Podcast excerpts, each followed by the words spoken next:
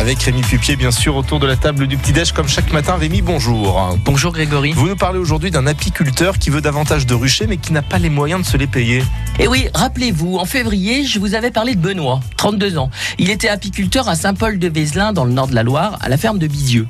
Il a 50 ruches et il aimerait augmenter son cheptel. Il avait fait le constat qu'il y avait de plus en plus de demandes de consommer du bon, du local et de l'artisanal. Alors, il avait décidé de mettre en place une campagne de financement participatif et il avait simplement bâti des formules pour remercier les parrains qui leur enverront de l'argent directement et qui leur permettront de reprendre un ruchier pour atteindre son objectif de 100 ruches.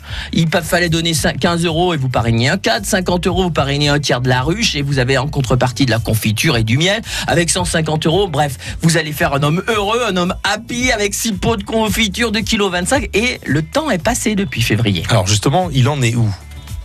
Eh bien, figurez-vous qu'aujourd'hui, il a 136 colonies. Son objectif est loin dépassé, on en avait dit 100, hein. euh, et il a passé une excellente année à Picole, avec une tonne de miel il avait 40 colonies au, printemps et là, tout le monde est au rendez-vous. Alors, comme ça a super bien marché et qu'il s'est fait aider par pas mal de médias et surtout beaucoup par les réseaux sociaux, qu'il avait relayé déjà sa démarche en février, il continue toujours à, innover, il continue à communiquer, à envoyer des mails pour dire que si on veut passer des commandes groupées à partir de 25 kilos, il fait des cadeaux aux personnes qui ont décidé de récolter les commandes. Bref, il a peur de rien, Benoît. Et en plus, c'est joli chez lui.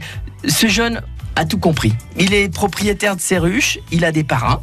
Ils ont reçu des contreparties. Il y a plein de vidéos sur Facebook. Il se sert des moyens de l'Internet pour venir à l'aide de cet agriculteur. Et il sait y faire. Bravo, Saint-Paul de Vévezin. Benoît, c'est vraiment un type génial. La ferme de Bizieux. Régalez-vous. Merci beaucoup Rémi. à demain, après le miel, nous parlerons d'un chocolatier rouennais récompensé.